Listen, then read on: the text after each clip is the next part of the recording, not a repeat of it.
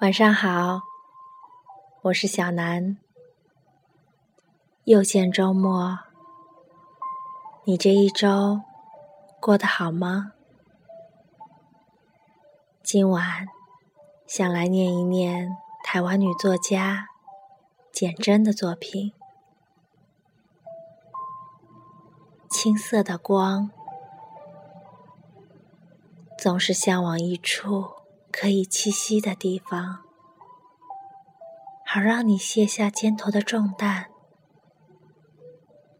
有人叫着你的名字，像百年榕树永远认得飘零的叶子。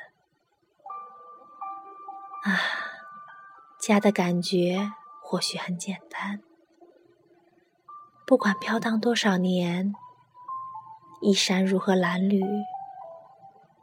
老宅旁边榕荫下，有一块石墩，让你小坐。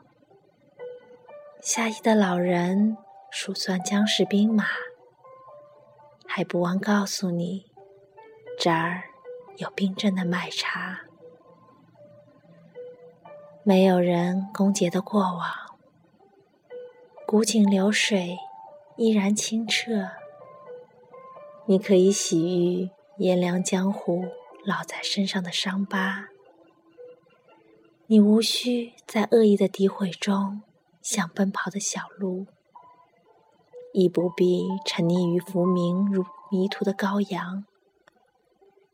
你只是一个愿意关爱他人，也被呵护着的人。你是春雀的同伴，柳云的知己。月亮照耀青窗，窗里窗外皆有青色的光。